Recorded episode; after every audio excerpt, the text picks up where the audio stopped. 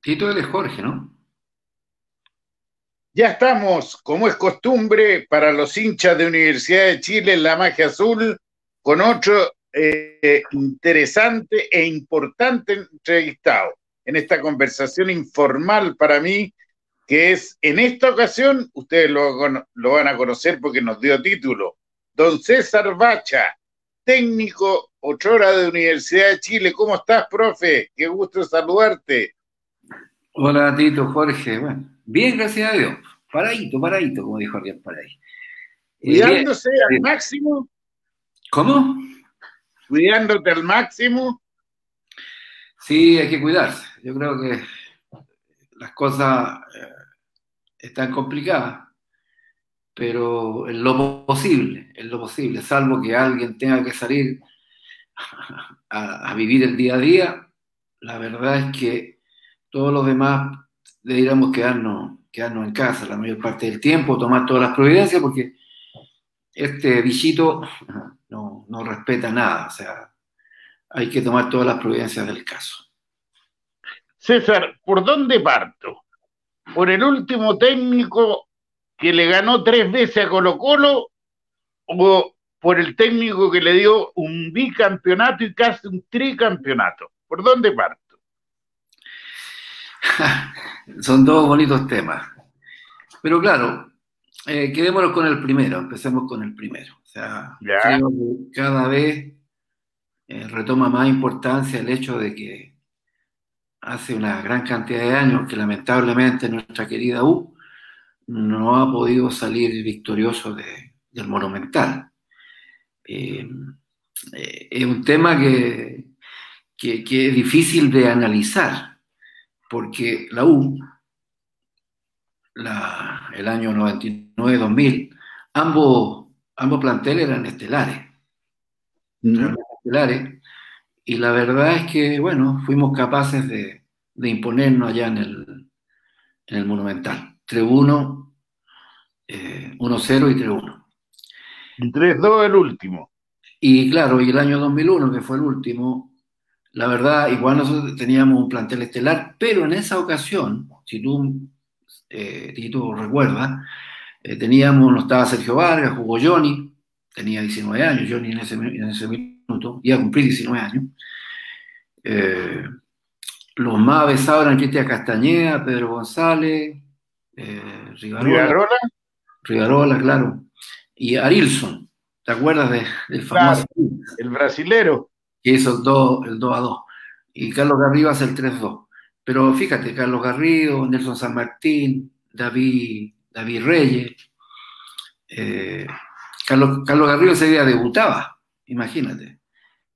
Eh, jugó, Jugó. Valladares, Jugó Valladares con Alex von Schoeller como centrales claro. y Mauricio Tampe como lateral izquierdo. Mauricio Tampe, lateral izquierdo, ¿te acuerdas? Y Sí, después claro. En, el medio, teníamos a, a Nelson San Martín, teníamos a. Carlos Garrido, a Arilson David Reyes. y David Reyes, ellos cuatro. Y arriba estaba Pedro con, con Rivarola. Entonces, teníamos jugadores con jer- jerarquía y jugadores que venían de, la- de las menores, de- que, porque no eran habitualmente titulares, a eso me refiero. Y fíjate que. Colo Colo tenía un plantel, pero Estelar. y le ganamos igual. Y bien ganado. Eso, eso es lo importante. Yo, yo veía la formación y aparte de Cristian Castañeda, de Rivarola y de Pedro Heidi González, los demás, o sea, se demuestra que no con jugadores estelares también se le podía ganar. Entonces, ¿qué es lo que pasa en todo este tiempo, César? Es mental, eh, porque hay equipos de Colo Colo que no son mejores que el nuestro y, y nos ganan igual. Claro, si uno, si uno va un poquito más, siendo más prolijo, haciendo un análisis más, más técnico, pero la Mm. gente lo va a entender igual. El fútbol tiene cinco aspectos, obviamente integrados, no por separado, Ya. pero para poder entenderlo. Tiene una parte física, una parte técnica, una parte táctica, una parte psicosocial, ¿no es cierto? Una parte reglamentaria.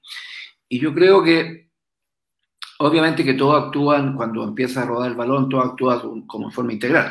Pero básicamente, a mí me parece que en ese tipo de partidos, en todos, pero especialmente en esos partidos de, de alta, de alta convocatoria, eh, la parte mental es fundamental.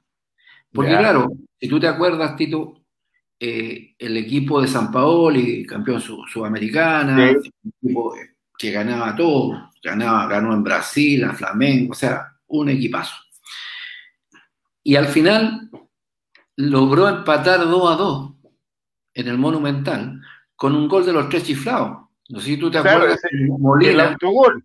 el paraguayo que le pegó con, con la nuca, le, desvió a la araña Olivares y se metió al, al, al, palo más alejado de, de, Raúl Olivares, me acuerdo.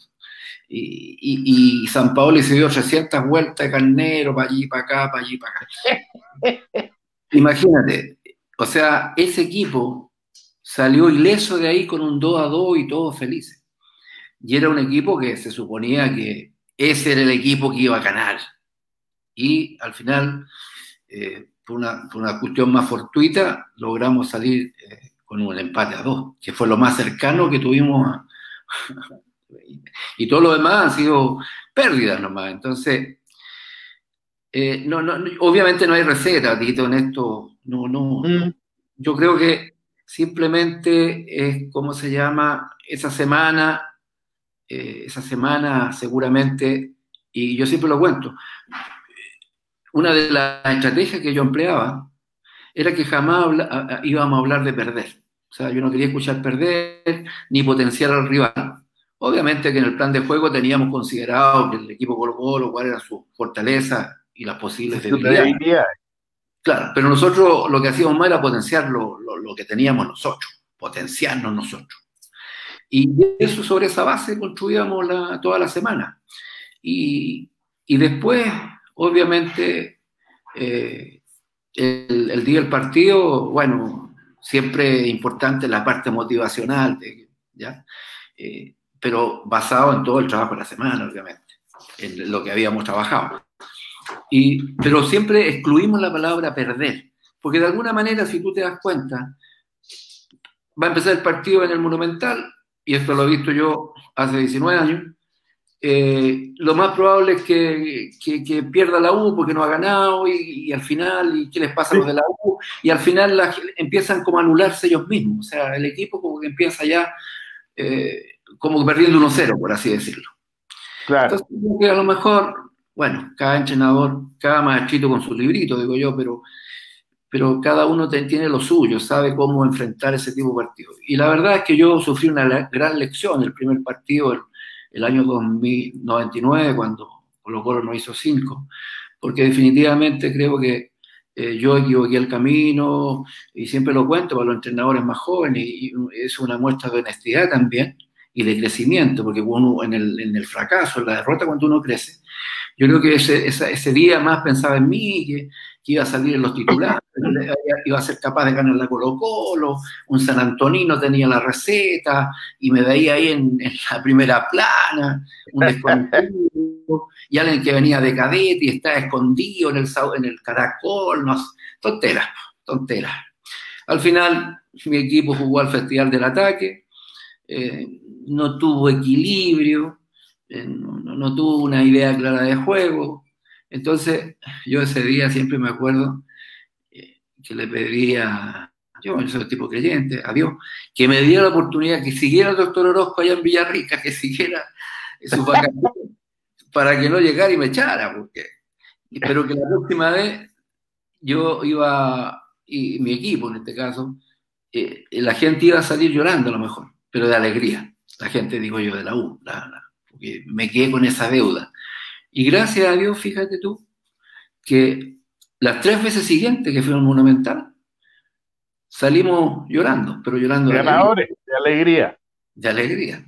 Y ganamos, ganamos. Yo creo que es una cosa muy linda que, que siempre la... y que la gente, obviamente, si a mí me recuerda, yo, yo sé, claro, hay, a lo mejor eh, ganamos el bicampeonato, ganamos un campeonato de apertura, Copa Chile, o sea, ganamos tres títulos en, tres años. Eh, pero al final la parte internacional también no nos fue bien.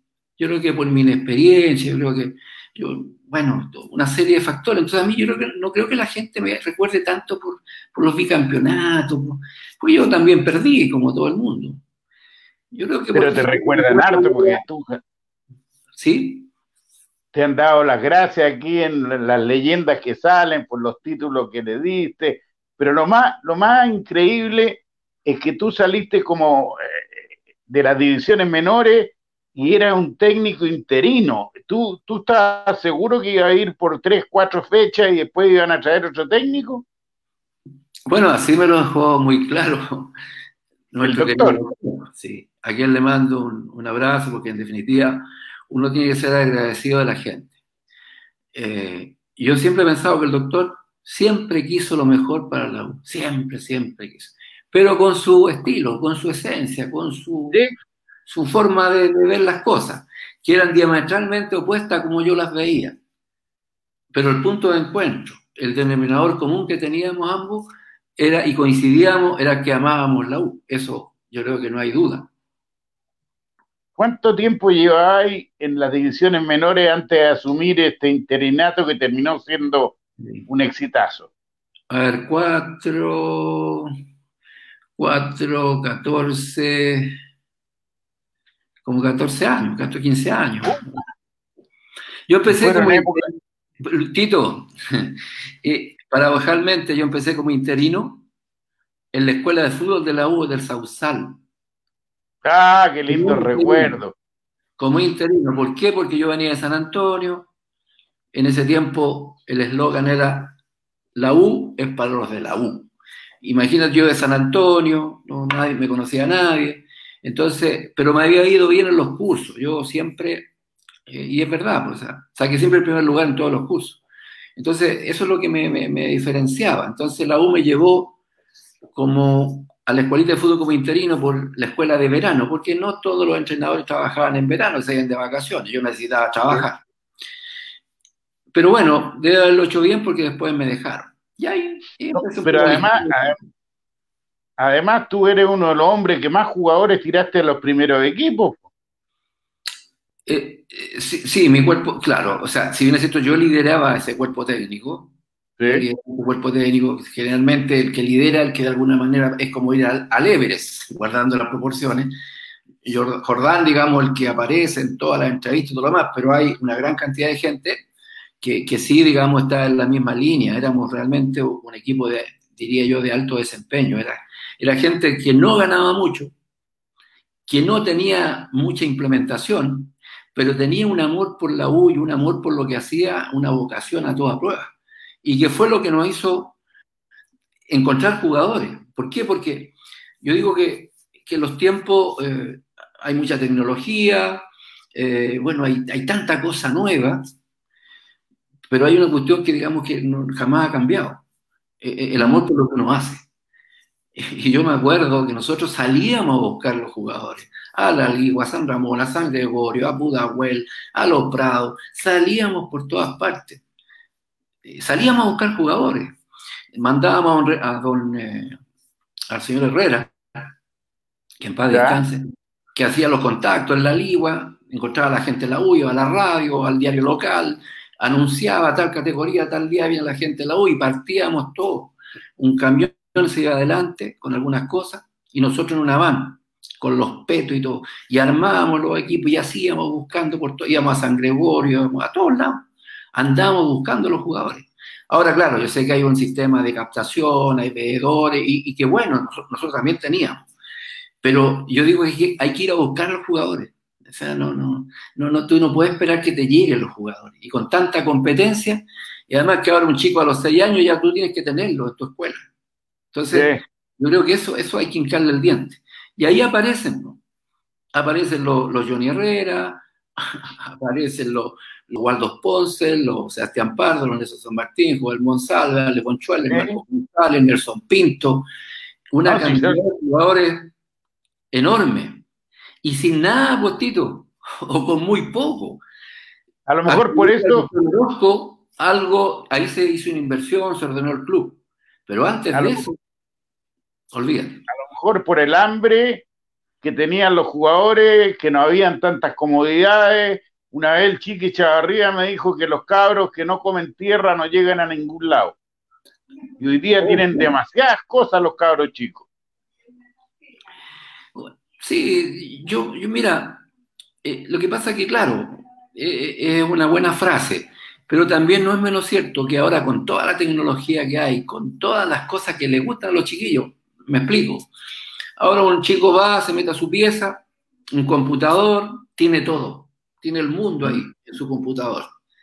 Y si nosotros no somos capaces de seducirlo, llevarlo a la U y, que se entretenga y que crezca en todo aspecto, que sea un, entrenamiento entretenido, que sea, digamos, riguroso, pero muy entretenido y exigente, que, que ame al club, que, que, ame, digamos, lo que hace, que no sea su prioridad, porque él tiene que crecer también en otros aspectos, en la parte de, intelectual, eh, en su, la parte familiar, en, su estudio, porque no todo el mundo llega al primer equipo.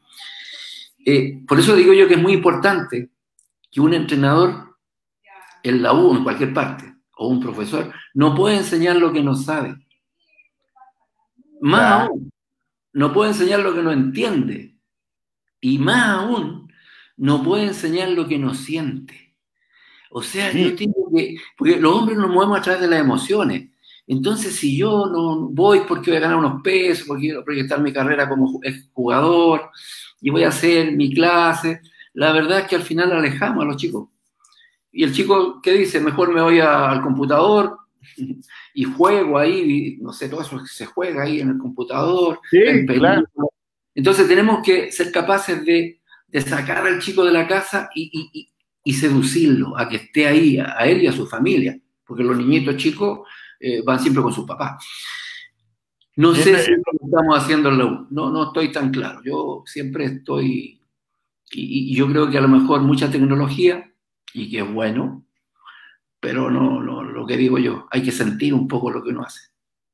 Sí, porque además en la U hoy día no sale ni uno. Fíjate que en este campeonato que está suspendido, el único con pinta de crack el chico Moya. Sí. Y ojo. ¿ah? y, es un puesto que, digamos, por la historia no es exportable. ¿Mm? No es por, exportable, a eso me refiero. No, por lo exportable son los centrales y los delanteros. Nada más. un medio, digamos, un medio, un enganche. Medio creativo. Claro, eso es lo que se vende hacia el exterior. Claro. Entonces, sí. Em, dos títulos, pero hubo una parte que fue maravillosa. Estuviste más de 30 fechas invicto. Sí, sí, estuvimos 33 fechas invicto, sí. Sí, sí, sí, me acuerdo eso. pero fue, no te ganaba nadie. Sí, la verdad es que eh, como que generamos una, una cultura ganadora. Hay partidos memorables a los que vieron ese equipo, seguramente se van a acordar, se van a vincular a través de los recuerdos. Y a la gente joven que no vio ese equipo y que solamente le han comentado, eh, la verdad es que sí, yo creo que teníamos un muy buen equipo, un equipo con una agonística, con, un, con una resiliencia, con aparte todos los atributos futbolísticos. Eh, partidos memorables memorable, memorable. ¿Cómo 3-0 allá en Cobresal, en El Salvador. Al final terminamos a 3 y casi ganamos 4-3, mm. quedando 10 minutos. Jugábamos con Coquimbo en el Estadio, Estadio Nacional, perdíamos 1-0 hasta los 89 minutos del segundo tiempo con un penal que, que, lo pierde también Pedro González. Sí. Me lo dijo en una nota que tuvimos hace pocos días. ¿Te acuerdas que lo pierde? Entonces la gente como dijo, habíamos perdido cualquier gol, más encima penal. Bueno, el empate no era malo después de, tanta fatalidad. Y al final perdimos el penal. Y mi hijo, mi hijo Matías, estaba con, con su primo ahí, y le dijo, mira, vamos a ganar igual. Y el primo le decía, el Luca, pero ¿cómo vamos a ganar si hasta perdimos penal y cuánto quedan dos minutos? Bueno, ganamos igual porque al final me acuerdo que Emiliano Rey, ¿te acuerdas de Emiliano Rey? Sí, centro, atacante. Un, tipo espectacular, como persona, como todo. Controla, pa, uno a uno, apuramos, eh, ¿cómo se llama? Apuramos y al final 2-1. Ganamos 2-1 con gol del Rafa Larro, un cabezazo. eso sí que fue milagro, ¿eh? Sí, sí. Y creo que, mira, la gente puede que no tenga un, un científico, lo que voy a decir, pero yo creo que la gente que actúa bien, que actúa bien, que, que, trata de ser decente, que trata de ser honesto, porque obviamente que la vida para todos, digamos, no es lo mismo, pero, pero si uno tiene sus valores, sus principios, y trata de ser un tipo honrado, decente nomás, y trata de ir por ese camino, con todo lo que significa que al final te digan que no, este tipo eh, no tiene carácter porque va y no se agarra con todo el mundo, no se agarra con los dirigentes. No sé, yo creo que eso, la gente que actúa bien, generalmente, generalmente siempre termina bien. Yo eso lo tengo más que claro. Y lo que te decía antes, Tito, yo creo que a mí sí, sí, los bicampeonatos, que la apertura, que las 33 fechas invicto, que que, le ganamos a Colo tres veces seguidas, el, único y el último.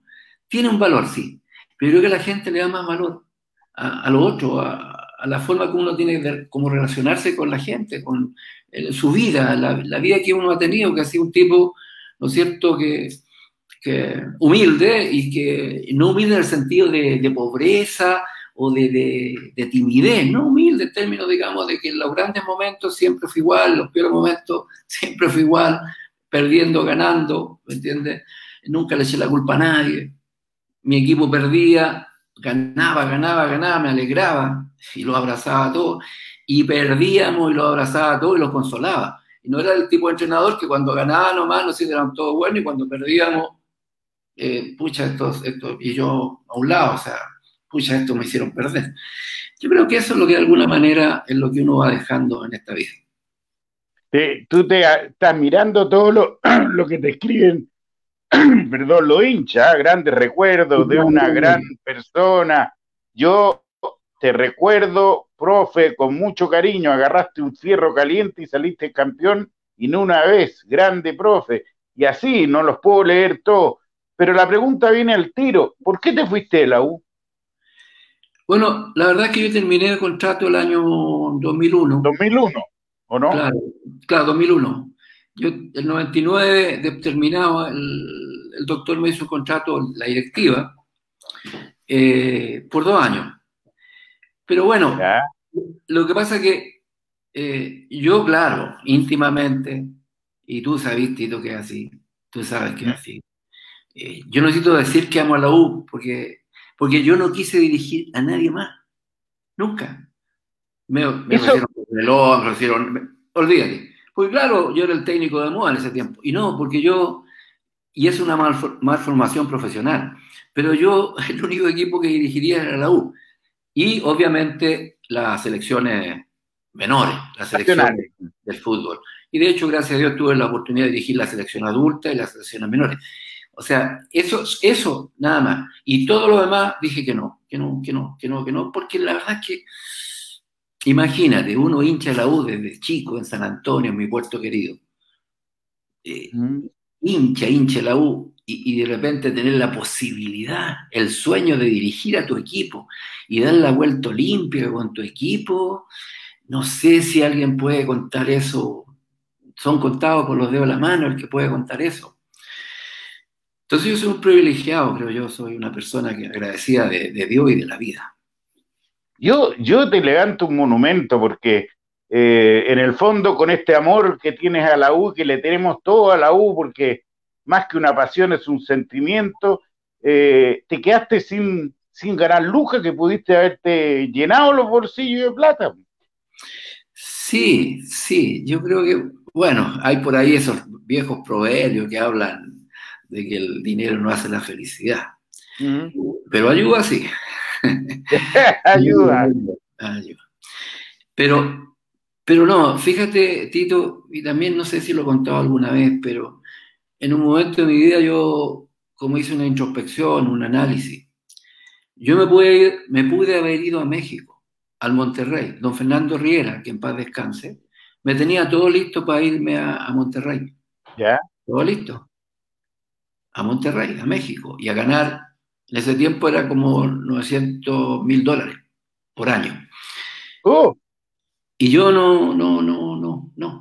No, porque yo soy un tipo que eh, quiero mucho, digamos, soy muy de piel. Entonces quiero mucho a mi mujer, quiero mucho a mis hijos. Yo decía, bueno, tengo que decidir. O pienso en mí, pienso en mí, en mi carrera profesional, a lo mejor termino en Monterrey, no sé qué va a pasar después, capaz que siga para Europa, no sé. Un poco lo que hizo Manuel Pellegrini. Y dije, no, ¿Mm? no, dije, no, no, no, no, no, yo, yo la verdad es que esta vida es corta, eh, yo siempre, yo digo, uno se mueve a través de las emociones, los sentimientos, yo me muevo de esa manera, eso me pone en marcha.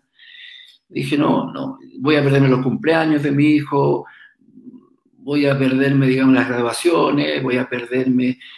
No, no, no. Yo, primero, lo primero, digamos, es la, la familia. La familia. Lo primero. Y, y, gracias a Dios... Pero entonces... ¿Mm? ¿Sí, Tito? Entonces significa, entonces significa, y te hago la pregunta cruda, tenéis que tener un cierto sentimiento frustrante con, respecto a la, a U misma, eh, que no te recurrió en ninguno de estos años. Después de esas tremendas campañas, de los tremendos trabajos en divisiones menores, incluso te voy a contar que yo antes que asumiera Caputo, que lo ha hecho bien, gracias a Dios, también interinamente como entraste tú, eh, yo pedí a César Bacha como técnico en la U, encontraba que no había ningún otro hombre que podía levantar a esta U que estaba peleando el descenso. Y naca la pirinaca, o sea, ¿tenía un sentimiento extraño en tu corazón? Eh, no, no, sé cómo definirlo, pero, pero yo eh, siempre pienso ese, ese tipo de cosas me imagino. y, y, de alguna manera digo yo, a ver, yo le di todo a la U, todo lo que tenía en ese minuto. Después uno va creciendo como persona, como profesional, porque después aprendí muchas cosas más que yo no las sabía cuando estaba en la, estaba en la U, no, no las manejaba. Después, digamos, la vida me dio la posibilidad de, crecer, así entre comillas, eh, en forma integral, como, como persona, como profesional. De hecho, digamos, después ya fui coach, yo hago coaching, o sea, hay una serie de cosas, digamos, que yo crecí, que a lo mejor, si la hubiera tenido, mejor no hubiera ido en ese entonces. Mm. Pero también pienso, digo yo, la U, a mí me dio, yo le di toda la U, toda la U, y la U me dio todo lo que, que yo quería. Ya. Por lo tanto, yo estoy en empate con la U. Empate, o sea, no, nada, nada, nada que mirar a la U, nada, nada, nada, a la U, a la U que yo quiero, a la U esta, digamos, que romántica, al equipo. Nada. Sigo queriendo a la U, veo todos los partidos, gracias a Dios. Me da pena cuando perdimos, me alegro cuando ganamos. O sea, yo sigo siendo de la U, eso está claro. Ahora, cuando uno habla de sociedad anónima, que vinieron justamente para darle un orden económico, eh, otras directrices, eh, una seguridad, ¿no es cierto?, al trabajador, al, empleado del club, al jugador de fútbol y todo lo demás. Y obviamente que eh, sigue siendo, es un negocio, o sea, porque se invierte. claro. Y se invierte, y, lógico, yo quiero invierto, yo, la idea es ganar. ¿Y dónde gana, digamos, un club? Cuando es capaz de ganar títulos, ¿no es cierto? Pero donde más gana es cuando es capaz de generar sus propios jugadores. O sea, jugadores Ahí donde tiene, tiene, digamos, un poco todo el capital, el capital humano. Ejemplo, Colo Colo vendió a Matías Fernández, Arturo Vidal, por decir dos, Claudio Bravo, y la cantidad de millones que... ¿Y cuánto, cuánto invirtió en esos tres jugadores? ¿50 mil dólares? ¿100 mil dólares? Cuando mucho. Nosotros vendimos Rodrigo Tello, 8.850.000 dólares. Pollito Arancibia, 700 mil dólares. El Pardo. 600 mil dólares. Sebastián Pardo, 1.800.000 dólares. Y, y dele, dele, dele. O sea, yo le saqué la cuenta. Nosotros terminó el 2001 y a la, a la U ingresaron 13 millones 350 mil dólares. por los jugadores que te acabo de nombrar. Y en esa época. Una cuña, 2.800.000 al Newcastle, que no era nuestro, pero, pero se valorizó en la U. Pero te nombré los anteriores, 13 millones de dólares. Entonces, cuando yo veo una sociedad anónima y veo que un cuerpo técnico fue capaz de hacer debutar a Johnny Herrera, seleccionado chileno, ídolo del club, Waldo Ponce, mm. chileno, ídolo del club, Marco González, jugador internacional, seleccionado chileno, Rodrigo Dello, seleccionado chileno, ídolo, y bueno, y, Sebastián Pardo, y Nelson Pinto, y, y fuimos capaces con casi nada hacer eso sin tecnología, sin cancha, sin todo lo, todos los recursos que se tienen ahora.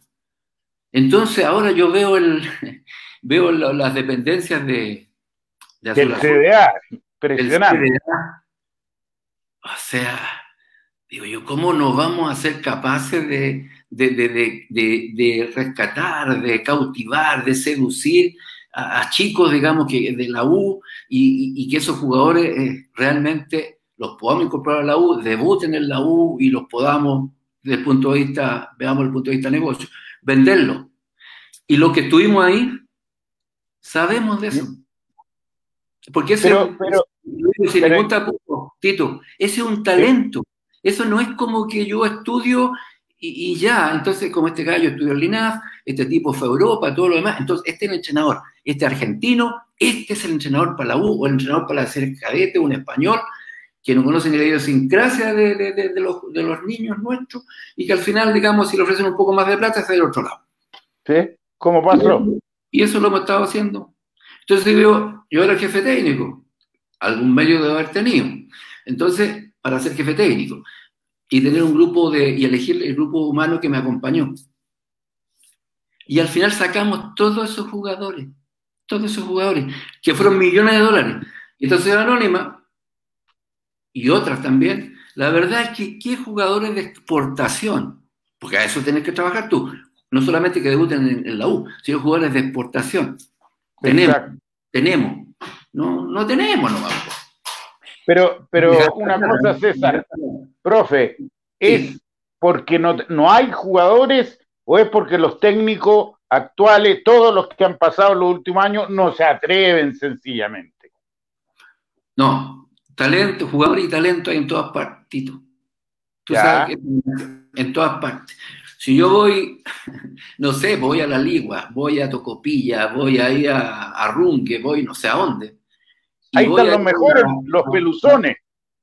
Voy ahí, digamos, al kiosco, a un kiosco y le digo al, tipo, al, señor que de los diarios, ahí le digo, dígame, don Juan, ¿cuál es el Quillota, por ejemplo, es decir, Calera, ¿cuál es el mejor chiquitito que hay por aquí, por estos lados? el Juanito que vivía en tal parte. Todos saben, todos saben, si la cuestión es un ejemplo, muy, un ejercicio muy simple. En San Antonio yo sé cuáles son los que son los buenos. En Algarroyo sé cuáles son los buenos. Pregunto, le pregunto, oye, ¿cuál es Este. Listo. O sea, pero hay que salir a buscarlo. Hay y hay que seducirlo. Y hay que ayudarlo porque los chicos no tienen cómo llegar a Santiago. Claro. No tienen cómo llegar, no tienen para el pasaje, está el tema de los estudios hay tanta cosa, entonces tenemos que ir a buscarlo y traerlo y dejarlo en un buen lugar. Nosotros con, bueno, después que aparece el doctor, teníamos una casa del jugador, eh, y, la verdad que hicimos ahí una cosa preciosa, el doctor y su directiva, y, la verdad es que desconozco, desconozco ahora, la verdad, por ignorancia, no sé si tenemos eso, no sé. No todavía existe. Ya. Eh, Pero la verdad es que ya eso lo iniciamos nosotros y, la verdad es que ahí sacamos una cantidad de jugadores y trajimos chicos de provincia, de todas partes, pero le, le dábamos cariño, era como una familia, no eran los chicos que estaban por allá y después cuando ya nos, a, juicio de los entrenadores no servían, se iban, no, no era así. Había amor por lo que hacíamos. Entonces, no sé, no sé, yo, yo no soy indicado para juzgar ese tipo de cosas porque la, la desconozco yo no sé exactamente cómo lo están haciendo en la U. Lo que sí, yo puedo hacer miles de interpretaciones, pero eso no sirve. Los hechos son que no tenemos jugadores que sean capaces de ganarse un mm. Porque el tema no es, Tito, si el entrenador se atreve. Eh, eh, si un entrenador, cualquiera que sea, si hay un chico que es mejor que el número 10 que tengo, aunque sea quien sea, voy y lo pongo. No te olvides, no te olvides que cuando estaba Edison Mafla, Edison Mafla, que era seleccionado colombiano, el colombiano, Rodrigo Tello y Sebastián Pardo, yo hablé con Edison Mafla, y yo recién llegado, y le digo que él, por un asunto de respeto, yo le pedía que por favor buscara club porque él iba a ser suplente, porque yo quería proyectar ah. a Sebastián Pardo y a Rodrigo Tello. Imagínate la, la patudea así entre comillas mía. Sí. Y él lo entendió. Y, pero yo lo hice con respeto porque le dije, tú eres seleccionado colombiano. Imagínate en la banca. ¿no? Entonces, prefiero que tú busques club, busques club donde realmente seas titular, porque yo voy a darle tiraje a Rodrigo Tello y a Sebastián Pardo. Y bueno, se fue Edison Mafla, que, eh, que lo había comprado la U, jugó en Nacional de, de Colombia, y ¿cómo se llama? Y, tuve la posibilidad de hacer debutar a Rodrigo Tello y a Sebastián Pardo. ¿Por qué? Porque eran jugadores sí que tenían un talento. Claro, claro. O sea, no es que yo ponga porque quiero poner a sacar a Mafla para poner a este, para, que digan que estamos eh, tirando Poniendo cabros jóvenes. No, tienen que ganárselo también, pero para eso hay que trabajar. ¿A ti te gustan o no te gusta entonces esto de la obligación de colocar cabros jóvenes por reglamento? Yo creo que es algo práctico, pero si tú me dices a mí, no, no, no, no me gusta, porque al final eso tiene que ser por, rendimiento. Rodrigo Tello jugaba a Mauricio Aro. Lo metía 20 minutos, 30 cuerdas, tú, 30 minutos y, volaba el, Tello. Volaba y te cambiaba los partidos y, después no había cómo pararlo. O sea, después tuvo que jugarlo. César, eh, una pregunta, como interino, no siempre se llega a un camarín tan cabrón, en el buen sentido de la palabra, como el que llegaste tú. O sea, eh, eh, ahí, ahí estaba, después llegó Leo Rodríguez, estaba Flavio Maestri, eh, Pedro Heidi González, ¿qué? ¿Para qué decirte? Pues, mil más. Ronald Fuentes, Rafa Ronald Fuentes, Pablo Galdame, eh, ¿Cómo hiciste para manejar ese grupo? Porque me imagino que no fue fácil. Eh, yo siempre digo, eh, solamente con transparencia. Ya. Yo creo que una de las cualidades, se puede decir, que, yo tengo, producto de mi, educación, todo lo demás, de que me, dio me dieron mis viejos, mi familia, creo que fue la capacidad esa de, natural de relacionarme bien con la gente. Yo creo que eso fue, yo siempre fui un tipo muy respetuoso, para, para explicitarlo. Nosotros nos veíamos todos los días con los jugadores del primer equipo en el Caracol, que eso es una gran cosa que hizo el doctor Rojo. No separó todas las series menores del primer equipo, como en muchas partes se hace. Entonces, solo, estábamos todos juntos. Entonces, nos veíamos a diario. Y yo veía que algunos entrenadores que habían jugado con ellos o que los conocía, dependiendo de cómo habían salido el fin de semana, se hacían las bromas y todo lo demás. Entonces, había como una, una cosa así, como que yo la miraba y como que no, no, compartía. Yo siempre saludaba a todo el mundo, compartía con ellos, cuando perdía me acercaba a ellos, cuando ganaba me alegraba, conversaba y siempre, digamos, con mucho respeto. Entonces, cuando se produce el, interinato y el doctor Orozco piensa que yo tengo que, por razones económicas, por, diferentes razones que él esgrimió, yo tenía que hacerme cargo por mientras que traía un entrenador claro. de categoría, dijo el doctor. Eh, el viejo era. No, era muy simpático. Entonces me dice, oye César, me dice, eh, tiene va a estar un poquito tiempo tú nomás, pues me dice. Porque es entrenador de categoría, pues, ¿eh? córtala. No, doctor, le digo, no hay problema, yo me quedo, yo, yo me quedo. Usted ahorra plata, todo lo demás, y yo hasta que usted tenga un entrenador, me quedo.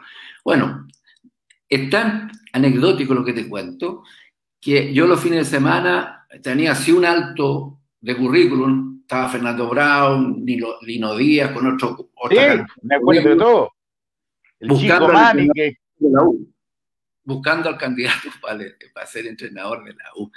Pero bueno, cuando yo se produce eso y yo me quedo a cargo del primer equipo, el primer entrenamiento. Entonces, yo creo que esas fueron las cosas que hice bien, porque les expliqué que era una cosa circunstancial, pero que esto funcionaba con respeto, con lealtad. Yo seguramente iba a hacer trabajos de escuelas de fútbol, de, de, fútbol de, de, juveniles, que a lo mejor ellos esperaban que hiciera alguna cuestión táctica revolucionaria. No, la verdad es que no lo iba a hacer, iba a hacer solamente trabajo que apuntaban al, rendimiento de ellos, pero a lo mejor algo que a ellos no, les podía gustar incluso. Entonces yo necesitaba que si ellos iban a, entender, comprender eh, que yo iba a hacer eso y que iba a elegir el equipo de acuerdo a mi gusto personal, y si ellos aceptaban esas decisiones, yo no tenía ningún problema en seguir.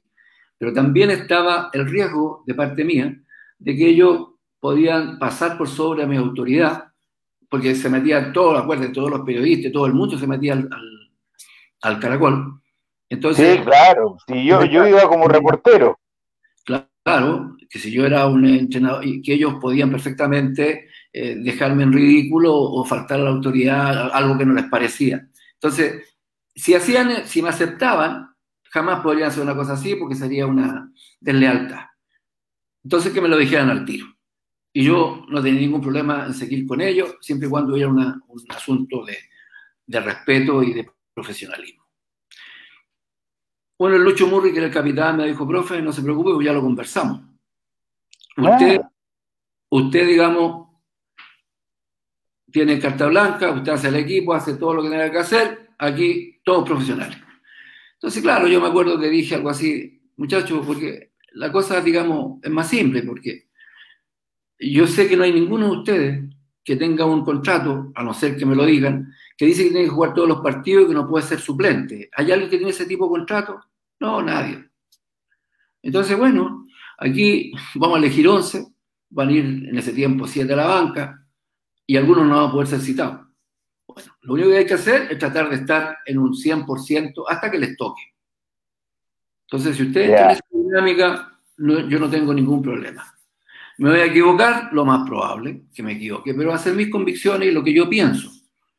Y ya llegará otro entrenador que a lo mejor piensa que, usted tiene, que jugar Pedro y no Juan. Pero mientras esté yo, eh, voy a hacer eso. Y tienen que aceptar mis decisiones y cuando salgan, saluden al compañero que va a entrar, porque algún día van a estar ustedes afuera y les gustaría que su compañero lo, lo saludara. Yo sé que nadie quiere salir, pero esta cuestión es así. Bueno, sobre esa base fuimos construyendo un poco un asunto armónico. Bueno, eso fue acompañado, gracias a Dios, con que empezamos a ganar. resultado. Claro, como empezamos a ganar, a ganar, al final el entrenador interino ese, eh, como que todo el mundo decía de alguna manera, bueno, ¿y, por qué vamos a echar este gallo? Si, si, está ganando, gana, desde el punto de vista directivo, gana poca plata, la gente lo quiere, los jugadores lo aceptan. No, démosle con él nomás. Profe, eh, con todo el éxito que has tenido, eh, no me quiero quedar atragantado porque para mí ha sido tan grato, llevamos 43 minutos de conversación de la U. Eh, si hoy día tú sabes que el profe Caputo iba al cargo que tú tenías primero, pero lo pusieron interinamente y ha funcionado. Si a ti te ofrecieran las divisiones menores como jefatura, ¿la tomarías? De las divisiones menores. Obviamente. Sí. Pero claro, pues sí, o sea, no es que yo me quiero Tito para no, porque yo siempre digo, hay que ser honesto. Si tú me decís, sí, pues. sí, eso es lo que yo amo, es lo que me gusta, es lo que sé mejor hacer. Y lo he demostrado. Y lo he demostrado. Entonces. Y nunca han hablado contigo nada, ni ahora que está Golver, Vargas, nada. No, no, no. No, nunca. No. Ahora, yo debo asociarlo a algunas cosas, a lo mejor, que piensan que, que alguien, digamos, que a lo mejor eh, ya pasó su tiempo, que, que, ¿cómo se llama? Que ahora esto es... Que está afuera. Pero los, norteamericanos, los gringos no son, no son tontos. Al final, en los altos cargos, tiene la gente de experiencia. Pero lógico. Tiene que tener la visión, dar las directrices, de tal manera de rodearse con gente joven y capaz que uno le saque rendimiento. Yo creo que eso, eso administrativamente es un poco el éxito de una empresa. Cuando uno, un líder, es capaz de elegir a los mejores elementos, ¿cómo se llama? Direccionarlo, plantear los objetivos y en definitiva, eh, ¿cómo se llama? Eh, yo no necesito, digamos, andar chuteando y corriendo echar la pelota. Yo, yo tengo que dirigir una mirada desde, desde, acá y elegir si la gente que realmente, realmente tiene las capacidades, los talentos, las competencias para lograr, ¿no es cierto?, que, que saquemos los mejores jugadores. Pero yo también digo, eh, acuérdate que se hacen chistes sobre esto y ahora con mayor vigencia, porque Marcelo Bielsa, un equipo de segunda división, lo saca campeón y una tremenda fiesta y todo lo demás. Y, qué bueno por Marcelo y por, porque es un tipo bueno. Eh, pero antes el que se tomaba un café con Marcelo Bielsa o el que se agachaba con Marcelo Bielsa, eh, digamos, tenía posibilidades de, dirigir un equipo. Eso estuvo de moda, ¿te acuerdas? O sea, ya Marcelo Bielsa, no, era todo, o sea, el que, entonces todo el mundo decía, yo soy de ataque, yo voy con, ah, entonces este es de la onda de Marcelo Bielsa. Entonces, también debo aclararle que yo trabajé tres, dos, dos, tres años, dos años y medio con Marcelo Bielsa, yo al lado de él, y él me tenía cariño, eh, yo sé que él me tenía mucho respeto, mucho cariño, conversábamos de todo, yo nunca he dicho esto, pero yo creo que era el más cercano que tenía Marcelo Bielsa, digamos, dentro del grupo de la selección chilena, me llamaba, conversábamos, hablábamos. Mira, yo, entonces, digo, digo yo, entonces, ¿de qué estamos hablando? ¿De qué estamos hablando? Así, es cuestión, digamos, la gente, los gringos, insisto, no, jamás han sido tontos. Y los gringos, las grandes empresas, y tienen asesores, y tienen la gente que realmente sabe.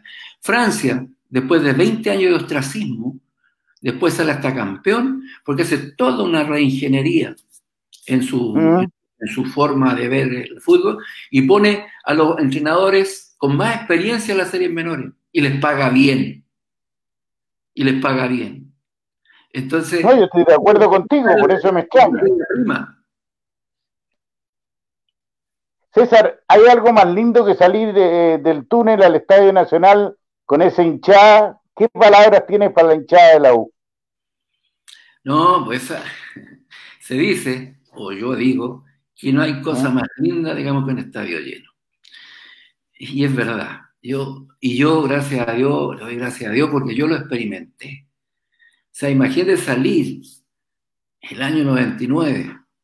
Bueno, fue muchas veces, pero me detengo en el año 99, cuando salimos, salimos campeones, jugamos con Santiago Morning sale el, equipo y ese, ese estadio se vino abajo. Extintores, gritos, cánticos, fue, bueno, de todo.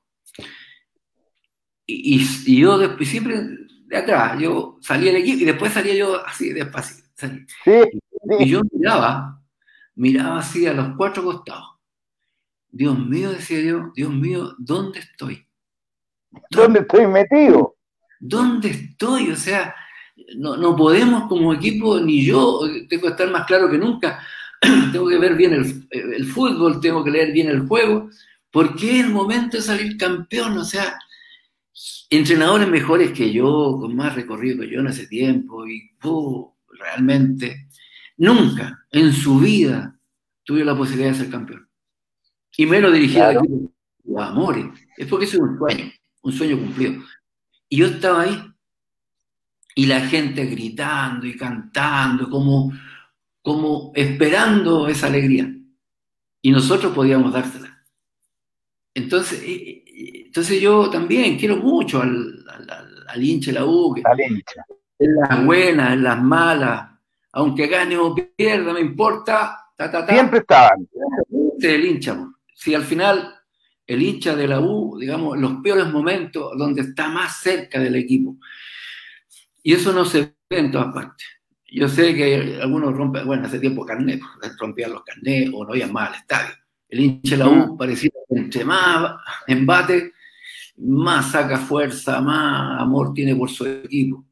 y esa cuestión es, incondicional. Entonces yo, cuando si tú me preguntas, U, yo admiro al hincha. Obviamente que yo sé que de repente, claro, si a ti te va mal, como hincha, pues, ah, te, sí. insultar. este pelado. pero, pero es parte de la... pero al final, al final, al final digamos, eh, lo que empecé diciendo en un comienzo, si a mí la gente de alguna manera, no solamente la U, pues hay gente que uno sale y te muestra respeto y te muestra cariño, uno lo palpa, yo lo percibo. Sí, diariamente. Sí, gracias a Dios. Es porque he tratado de ser un tipo decente nomás, he tratado de ser un tipo honesto, diciendo las cosas como son, a las personas adecuadas, en el tono adecuado, en el lugar adecuado. Yo con el doctor, obviamente que tuve diferencias. Y el doctor tenía una particularidad, él la, la hacía, la expresaba, la hacía visible. Sí, absolutamente. Iban con los micrófonos y César, el doctor dijo esto, esto y esto, ¿y usted qué puede decir? ¿Y qué decía yo? ¿Y qué diría hoy día? No, él es el presidente del club y tiene su opinión, lo respeto, pero usted no va a decir nada. No, sí, pero eso lo voy a decir a él. Te trataban de, poner el palito. Yo voy a ir, claro, yo voy a, bueno, yo también tengo barrio, botito, yo soy de San Antonio. Yo puedo ser educado, todo lo demás, pero obviamente tengo esquina como, todo, como mucha gente. Entonces, yo me crié ahí en el puerto, en los barcos, haciendo de todo. Entonces, obviamente que uno se va creando también y, va generando, ¿no es cierto?, la astucia y una inteligencia emocional, por así decirlo. Entonces, eh, no sé, no sé, yo la verdad, la verdad es que eh, voy a morir siendo la U, eso lo tengo claro. No, no tengo nada que reprocharle a la U, a la U, a la que yo quiero, a la U, esa romántica, a la U que juega todos los domingos, pierdo, gane. No tengo nada que reprochar. Oye, César, eh, en la última consulta que te hago, eh, ¿en qué estás ahora? ¿Haciendo curso? O sea, siendo profesor en curso, ¿qué estás haciendo? Mira, desde el punto de vista del fútbol, eh, bueno, me eligieron como integrante del grupo GES, grupo técnico de la Conmebol. O sea, imagínate. La gente de Colombia, la gente de Paraguay, esa gente piensa Neri Pumpido, campeón del mundo, Elvio eh, probador físico de, de Martino, de Tata Martino, Daniel Bañales, entrenador, de, entrenador, instructor FIFA de Uruguay, entre otros, piensan que yo tengo a Gerardo Peluso, mi amigo. Mm. Entonces me eligieron como, como, como del grupo de estudio técnico. Ahí está el Pacho Maturana, estuvo Reinaldo Rueda. Esa, esa, gracias a Dios, eso me lo gané. Nadie me lo regaló. Entonces yo, cada cierto tiempo hacemos, hacemos tendencia en la Copa Libertadores, los sudamericanos, en algún momento espero llegar a un mundial también. Un poco se hacen libros, se hacen eh, todos los análisis, de, digamos, de los equipos. Eso también estoy con el colegio de técnicos, en la parte técnica. Y, soy relator, digamos, del colegio de técnicos. Incluso hay una alianza con el COCH, Comité Olímpico de Chile. Yo hago curso representando al colegio. Me eligieron a mí. Eh, bueno, y, en laboralmente, laboralmente, eh, soy director de deportes de, de Ñuñoa. Ya ah, está con Sari. Estoy con Andrés. Bueno, todos conocen a Andrés, un tipo, fue un gran periodista, una gran persona. Yo lo conozco mucho, Andrés. Andrés, él pensó que yo podía apoyarlo en el área de deporte, conversó conmigo y yo lo acompañé Gracias a Dios hemos hecho cosas muy interesantes con Andrés. Eh, tenemos 267 talleres. Bueno, ahora por la pandemia lo hacemos online. Está, todo parado. Claro, pero, pero hemos hecho una bonita labor.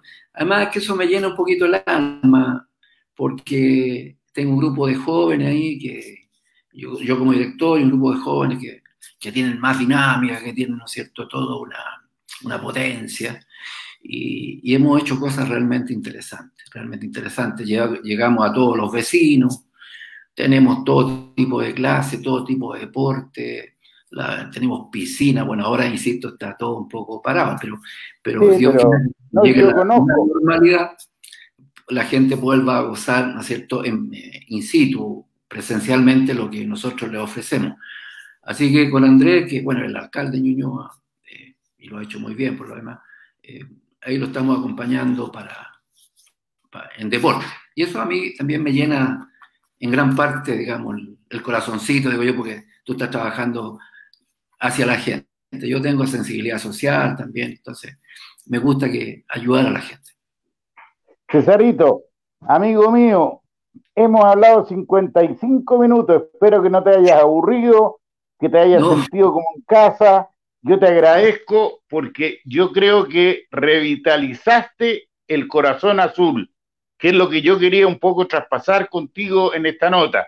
Me están retando porque dice que me pasé cinco minutos, en, yo estaría una hora más conversando porque tengo 20 mil consultas más, pero te quiero agradecer con la mano en el corazón y ojalá antes de morirme te vea en la U de nuevo, César Bache. Un abrazo grande y gracias por todo. Y también espero antes de morirme volver a la U. vale, chao amigo. No, gracias por la invitación. Que estén bien. No, a ti también. Gracias, un abrazo. Ahí está, pues.